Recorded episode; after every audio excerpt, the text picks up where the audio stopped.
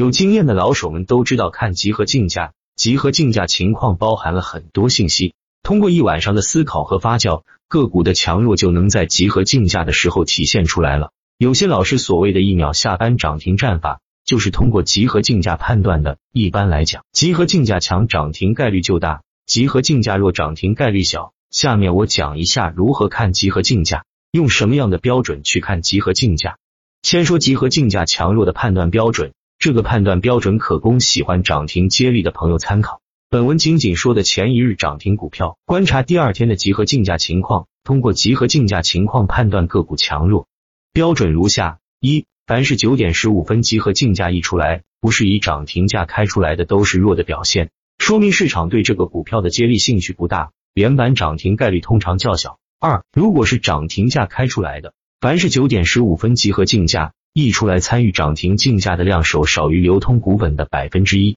就是弱的表现。达到百分之一，如果一开始达不到百分之一标准，但随后快速增加到百分之一左右，也算符合及以上才算强势。在零九二十前不能有撤单现象，九点二十分以后参与竞价的量手继续增加，就视为强势。达到这个量，说明市场对这个涨停股票继续看好，接力意愿较强。如果是新股，就要提高到百分之二到百分之三。比如一亿的流通股，零九十五竞价一出来，有两万手左右的单只参加竞价，且随着时间推移，这些参与竞价的单子不能撤单，而且封单量逐渐加大才算强。三，如果是预期是顶一字板涨停的话，九点十五分封单量有五到十倍才算真的强。一亿的流通股有五万到十万手涨停封单参与竞价，如果是复盘后看好某一个股票，预期它次日能顶一字的板的话。提前隔夜挂涨停但排队的，第二天就要密切关注集合竞价情况。凡是在零九二十之前封单少于这个标准的，就可以考虑先撤单；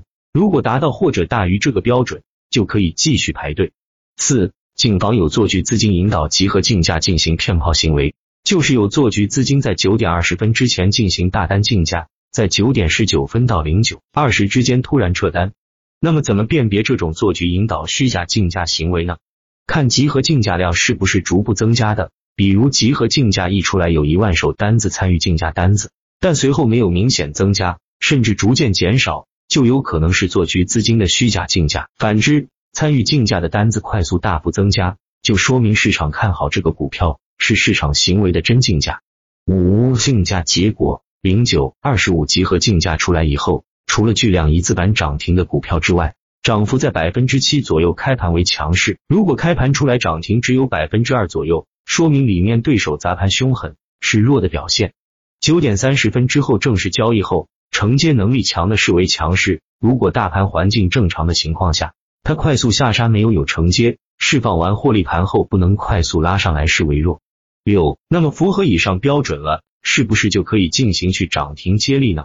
肯定不是。只能说以上集合竞价标准只是一个参考，能否接力还要考虑其他综合因素，比如个股是不是主流题材，如果是就是一个加分项，还有要考虑股性，如果个股股性较好，就又是一个加分项，个股在题材板块中的地位，如果是前排龙头就又是一个加分项，市场氛围情况，如果市场氛围好，就又是一个加分项，在符合集合竞价的标准上。加分项越多，连板涨停的概率就越大，而不能单纯的只看集合竞价情况。